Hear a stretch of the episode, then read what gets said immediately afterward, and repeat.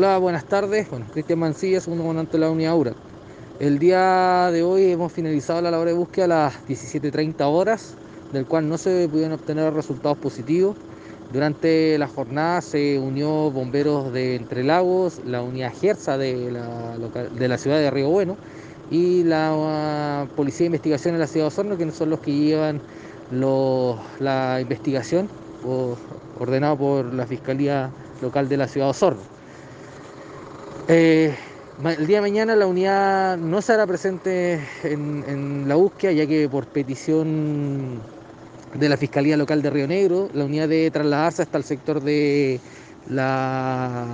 Rupanco, específicamente de San Ramón, en búsqueda de un adulto de 45 años que también se encuentra desaparecido en dicho sector.